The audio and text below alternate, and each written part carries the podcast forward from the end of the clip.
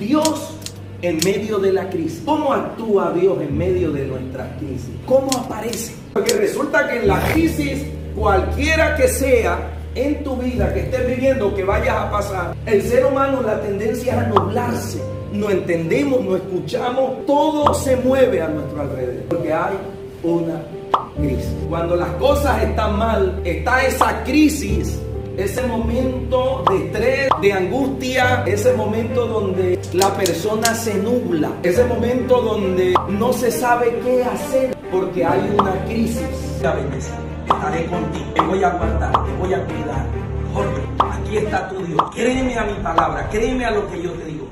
La palabra ha sido para ambos. Resulta que este tiene la palabra aquí, pero ve un panorama horrible Igual Orlando ve el panorama horrible.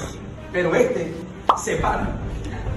Este se para. ¿Y qué reflexión hace Jorge? Si ya Dios lo dijo, que me va a bendecir en tierra de hambre. Este ejemplo, este tiene la misma palabra, la misma promesa, pero lo está pensando. ¿Por qué lo está pensando? Porque al igual que él está viendo el panorama, por eso es que muchos de nosotros hay cosas que Dios ha dicho, pero estamos pensando el Señor allí. Y entonces Dios muchas veces tiene que decir, levántate, hijo.